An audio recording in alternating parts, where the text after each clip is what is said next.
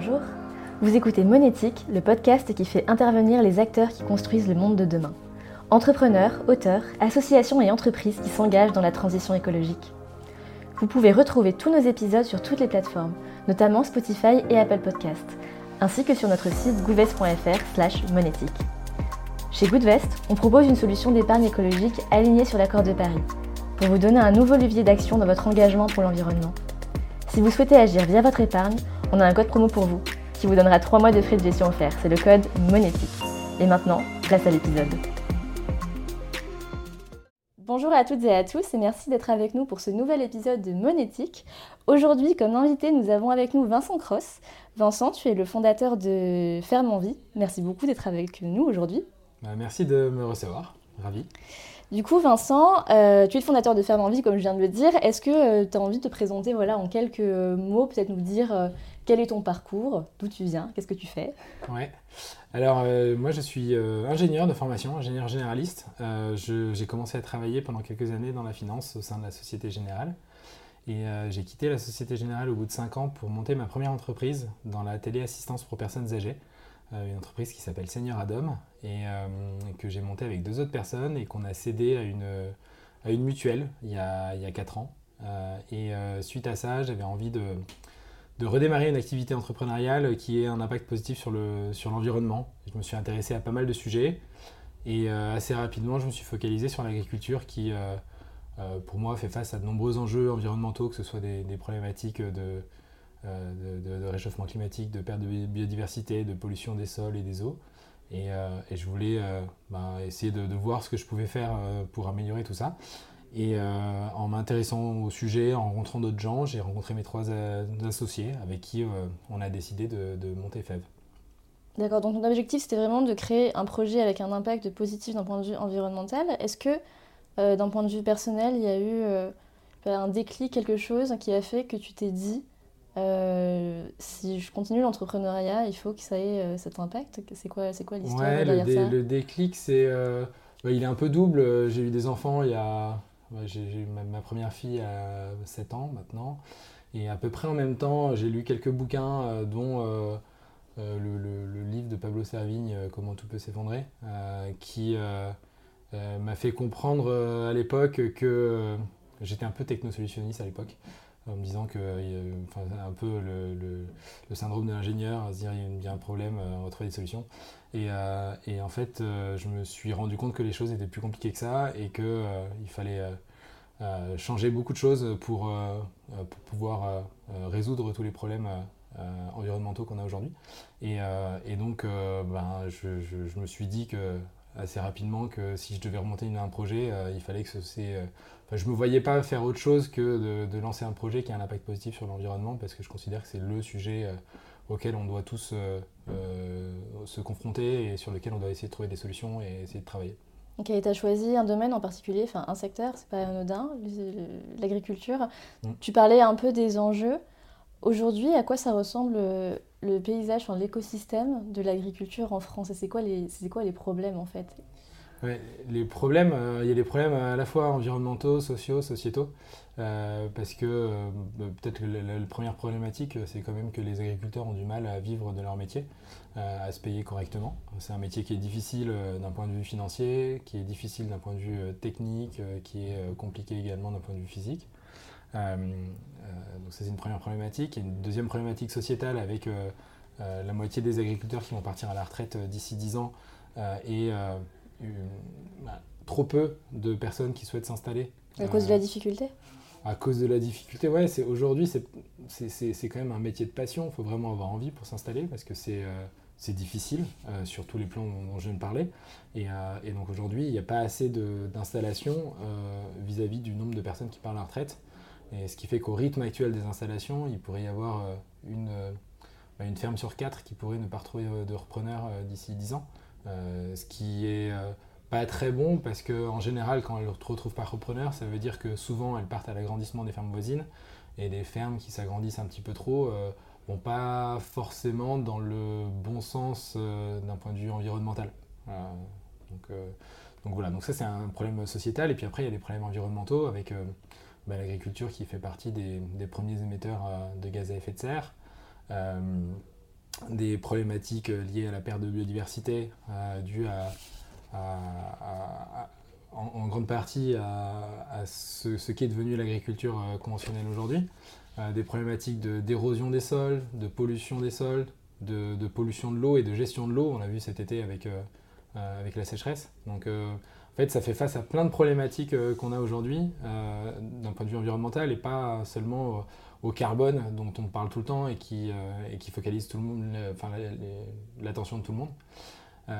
et puis en même temps, c'est quelque chose qui, enfin l'agriculture, c'est quelque chose qui nous nourrit. Donc, moi j'ai toujours été intéressé par ce que je mangeais, comment c'était produit, comment c'était fait, etc. Et, et c'est pour ça que je trouve que c'est un sujet qui est passionnant. Euh, euh, et, même si j'avais pas de connaissances euh, avant de, creuser le sujet, je, je, trouve ça, enfin je trouve que c'est, j'apprends tous les jours au contact des agriculteurs, au contact des gens qui sont à leur contact. Et, je, je suis super content de pouvoir essayer d'apporter ma pierre à l'édifice sur ce sujet-là. Et, ce que j'ai pas dit, c'est que je, me suis quand même lancé avec, avec trois associés qui, eux, avec, avaient des compétences et, des connaissances sur ce secteur. Euh, que moi j'avais moins, mais j'ai apporté d'autres compétences. Oui, donc tu, à l'origine, tu, toi, tu venais pas personnellement du tout d'une famille euh, d'agriculteurs, euh, c'était absolument pas dans... Non, j'ai pas... non, ou alors il faut remonter, comme tout le monde, j'ai certainement des ancêtres qui étaient agriculteurs, mais il faut remonter assez loin parce que j'en reconnais pas, ni même mes grands-parents, ni mes arrière-grands-parents, je crois. Donc, donc non, j'ai pas de famille agriculteur. Je te pose la question parce que moi, de mon point de vue, euh, qui pour le coup suis petite fille euh, d'agriculteur, j'ai vraiment la sensation que c'est un écosystème dans lequel euh, ça reste très familial, où il y a entre soi, c'est pas vraiment le mot, mais pour moi, c'est un peu une passion, comme tu disais, qui se, qui se transmet. Mm. et du coup, la question que je me pose, c'est chez Vermanvie, vous aidez des agriculteurs jeunes, peut-être moins jeunes, à s'installer. ces agriculteurs qui s'installent, c'est des personnes qui viennent d'un background euh, agricole, peut-être familial ou pas du tout? Parfois, c'est des personnes qui n'ont pas du tout euh, ce passé-là. Ouais, ça a beaucoup changé en fait, parce qu'en effet, euh, historiquement, c'était beaucoup des fils et filles d'agriculteurs qui reprenaient les fermes de leurs parents. Aujourd'hui, et, le chiffre continue à augmenter, deux tiers des installations sont des installations hors cadre familial. C'est-à-dire que c'est donc deux tiers des installations se font avec des gens qui n'ont pas hérité des terres de leurs parents.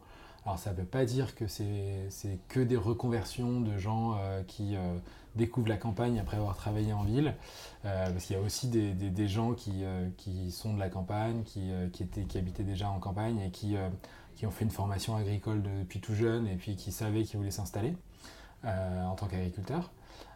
mais donc, et donc, et il y a aussi des reconversions. Et donc nous, on accompagne à la fois des gens qui sont en reconversion, et euh, des gens euh, qui étaient ouvriers agricoles depuis la, fin de leurs études et qui, qui souhaitent devenir entrepreneurs agricoles et donc s'installer à leur propre compte. Et, et, donc quitter ce, ce, travail d'ouvrier, donc de salarié sur, sur, une ferme. Ok, alors on va entrer dans le vif du sujet maintenant. Concrètement, de quelle manière est-ce que vous soutenez, est-ce que vous facilitez leur installation?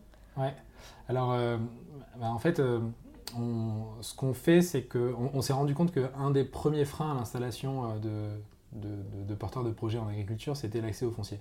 Bah, justement parce que, euh, bah, comme on vient de le dire, deux tiers des personnes qui vont s'installer euh, s'installent hors cadre familial. ces gens-là ne vont pas pouvoir récupérer les terres de leur famille. Et les terres agricoles et une ferme plus globalement avec les bâtiments, ça coûte cher. Juste pour donner quelques ordres de grandeur, une ferme moyenne en France avec, euh, il y a beaucoup de, disparités et de différences mais, entre les, différents types de fermes, différents types d'activités. Mais c'est 70 hectares euh, et l'hectare moyen coûte 6 000 euros. Donc si on prend juste euh, les terres d'une ferme moyenne, ça représente à peu près 400 000 euros. et si on rajoute quelques bâtiments, un peu de matériel, d'équipement, on arrive rapidement sur l'ordre de grandeur du million d'euros à dépenser pour pouvoir s'installer. Et, ça, pour des gens, quel que soit leur background, qu'ils soient en reconversion ou euh, ou que ce soit des anciens ouvriers agricoles qui ont une certaine expérience, en général, ils ont pas. Enfin, c'est difficile d'avoir assez d'argent euh, de côté pour pouvoir trouver euh, une banque pour financer toute la, enfin, toute l'acquisition du foncier et la, reprise de l'exploitation.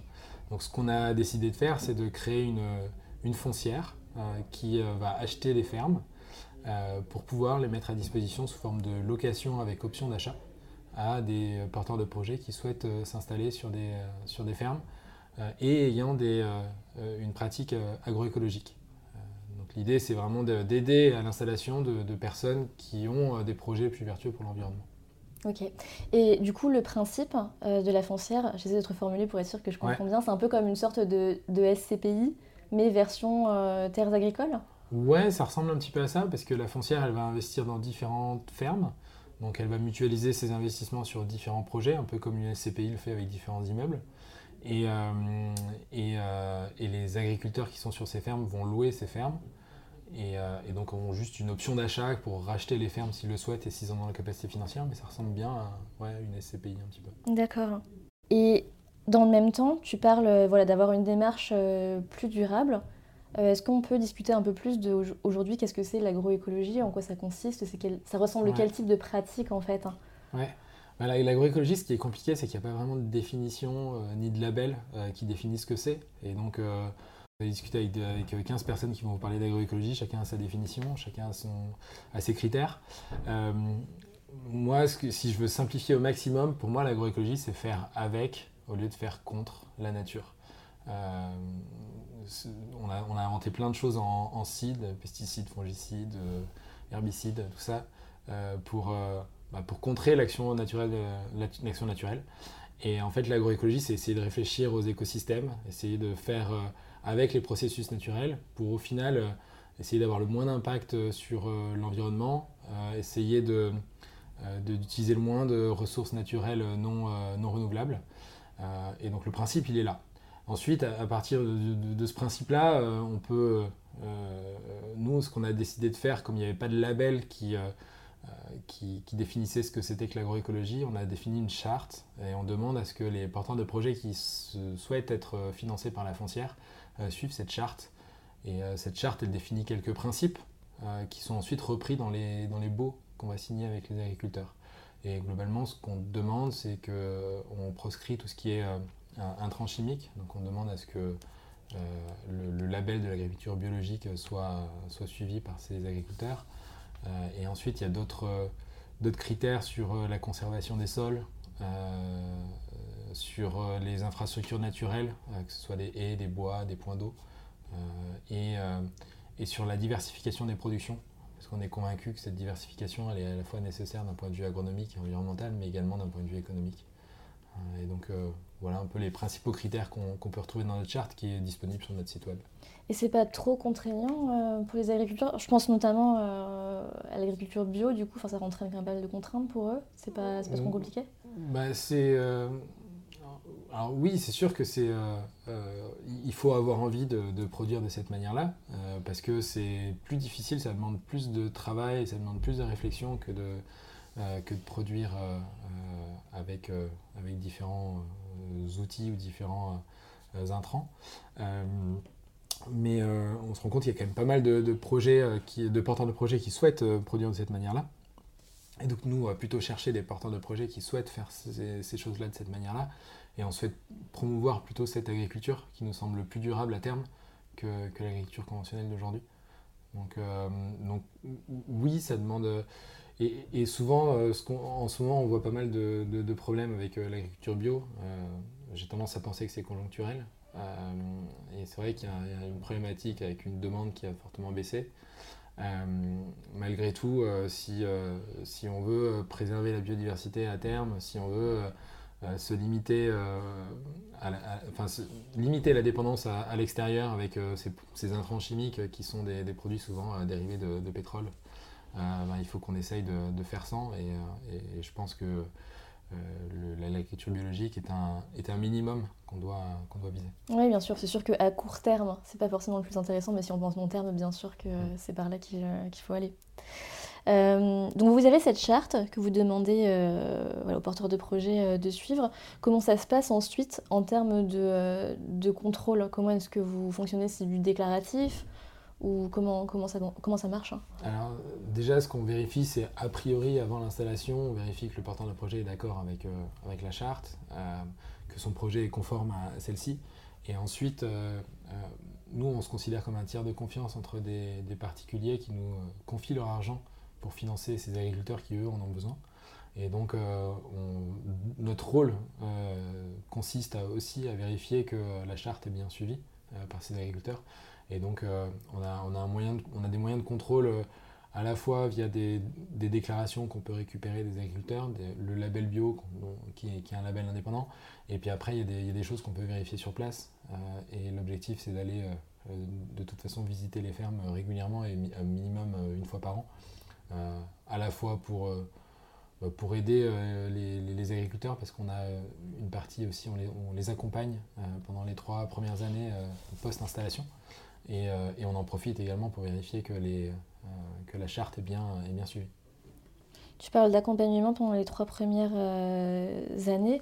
C'est un accompagnement qui consiste en quoi exactement? Enfin, C'est de la formation euh, En fait, on, leur demande d'être accompagnés sur les sujets techniques. Donc on ne va pas les accompagner sur les sujets techniques parce qu'il y a des gens qui font ça très bien et des structures qui font ça très bien.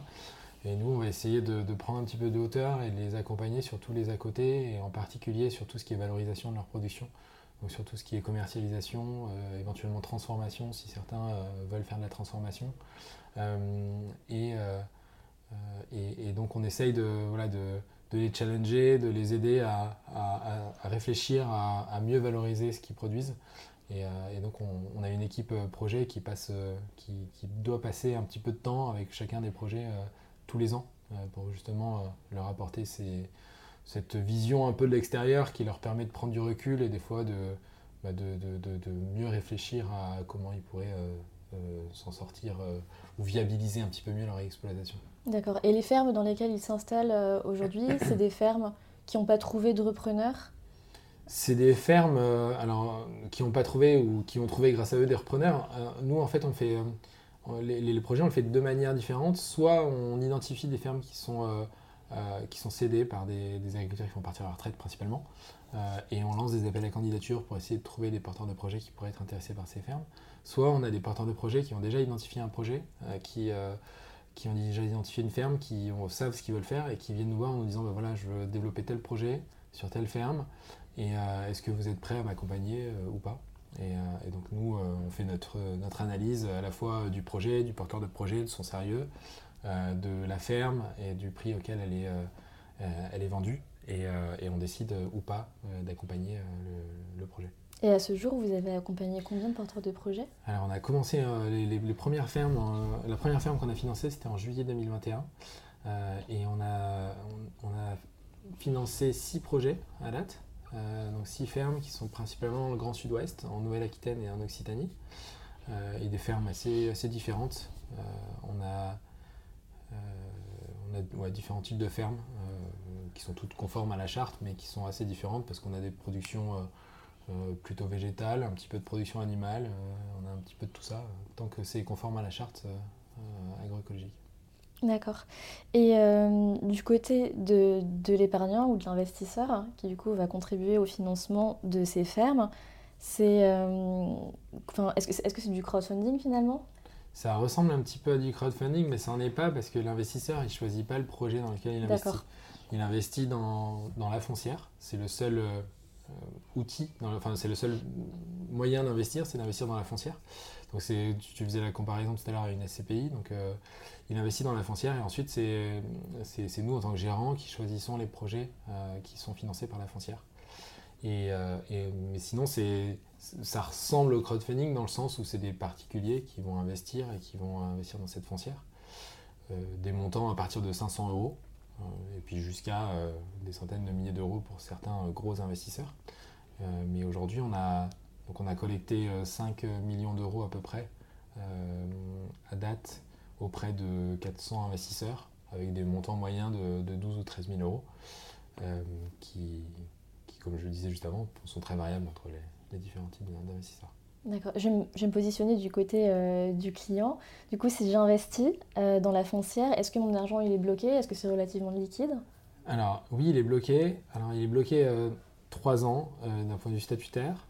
après, au bout de trois ans, on peut sortir à tout moment, même si l'investissement il donne droit à une réduction d'impôt à hauteur de 25% du montant qui est investi.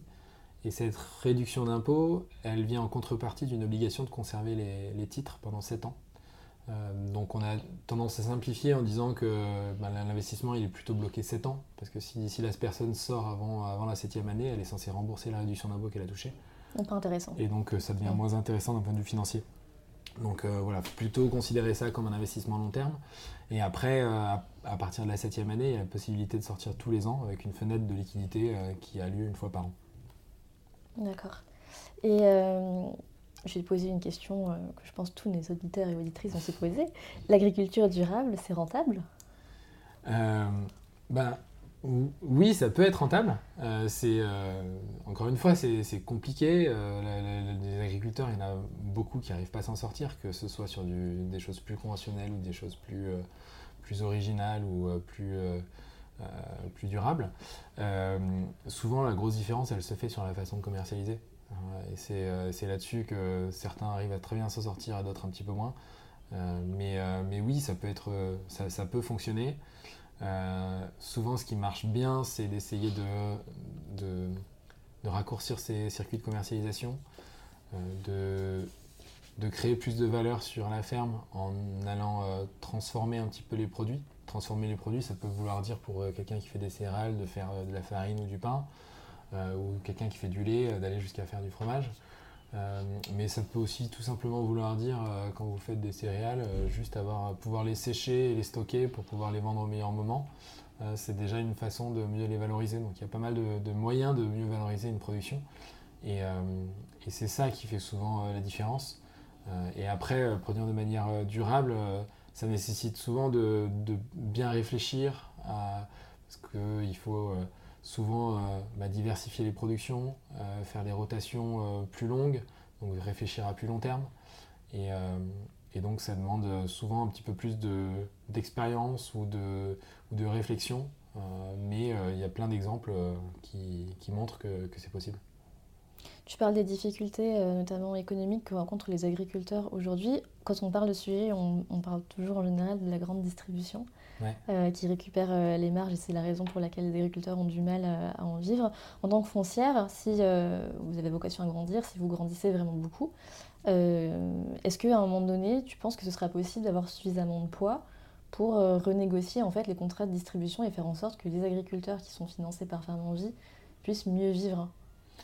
Alors, Aujourd'hui, euh, euh,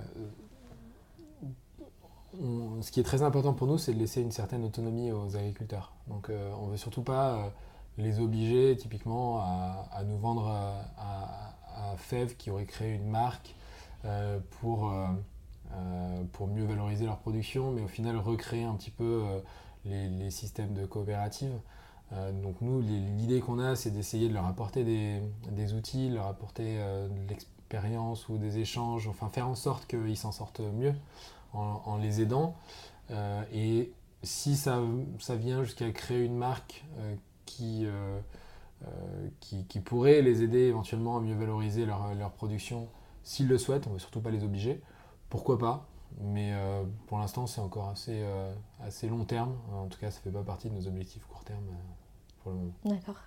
Et Parmi euh, les porteurs de projets que tu as rencontrés, qui sont financés, qui ne sont pas encore financés, est-ce qu'il y a des rencontres euh, ou des projets qui t'ont particulièrement marqué euh, et que tu as envie de mettre en avant aujourd'hui?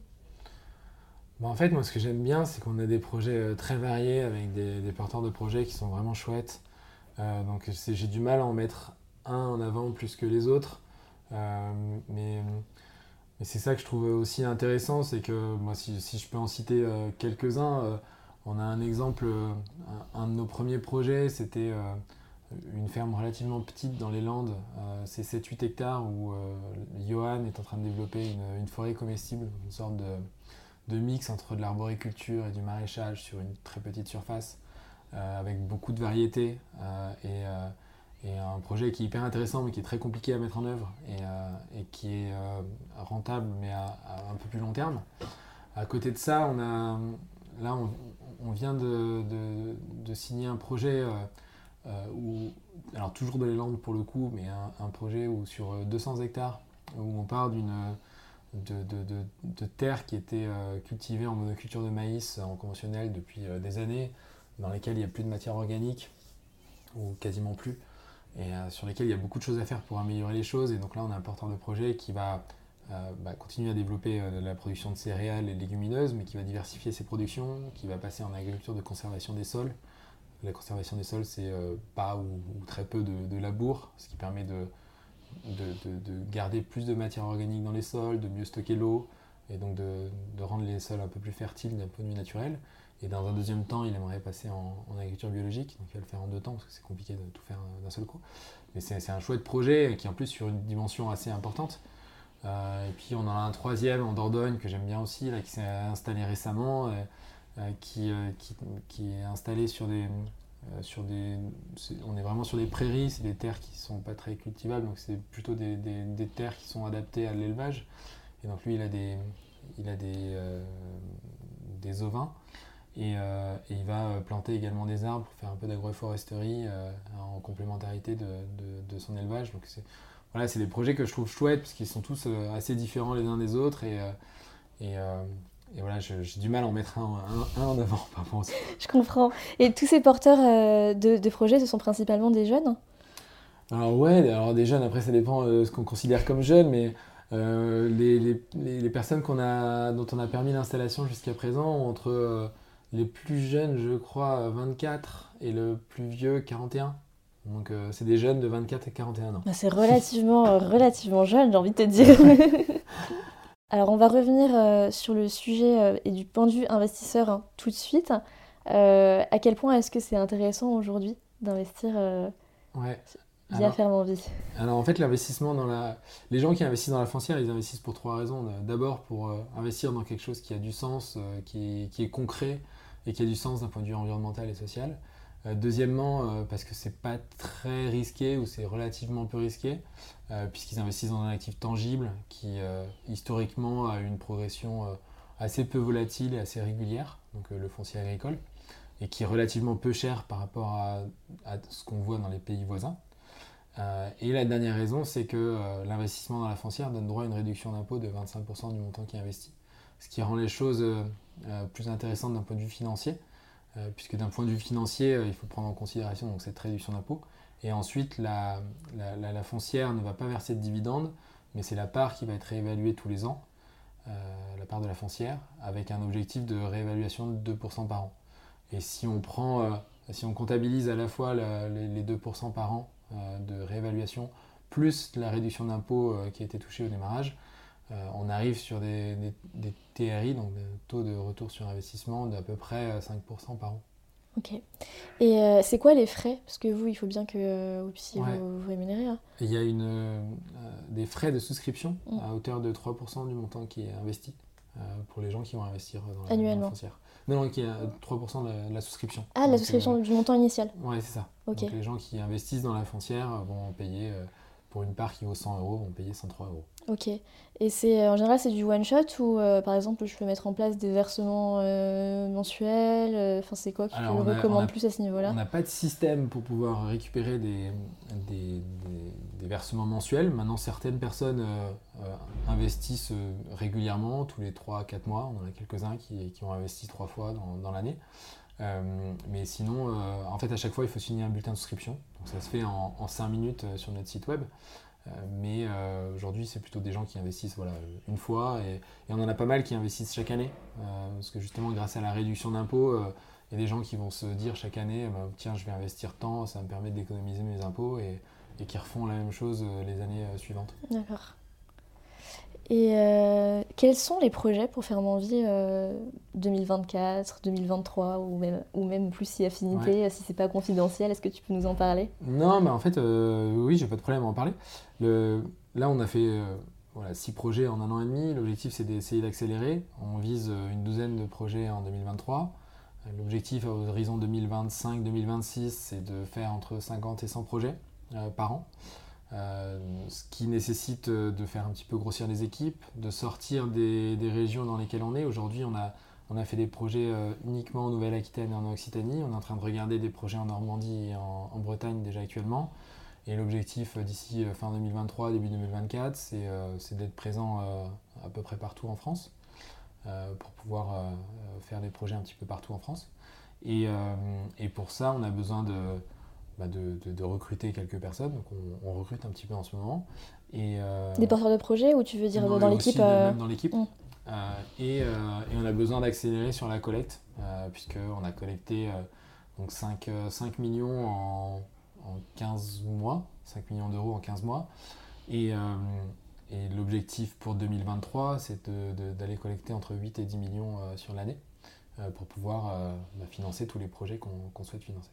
Et en termes de produits d'investissement, vous allez rester sur la foncière ou est-ce que tu penses qu'à un moment donné, vous allez aussi peut-être diversifier en proposant bah, pour le coup du crowdfunding qui permettra de financer un projet en particulier ou c'est pas, pas du tout prévu? Alors non, en tout cas pas, du crowdfunding, parce que pour le foncier agricole, euh, c'est vrai que la, rentabilité euh, sans la réduction d'impôt serait euh, moins intéressante.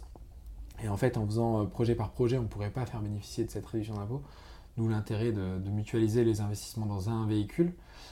ce qu'on fait en général quand, les porteurs de projets ont besoin de financer d'autres choses et qui souhaitent le faire en crowdfunding, on les accompagne et puis on essaie de communiquer aussi pour les aider dans leur campagne.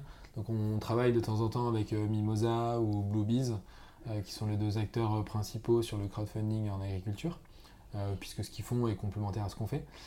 Et nous, on se pose des questions sur ce qu'on pourrait développer d'autres.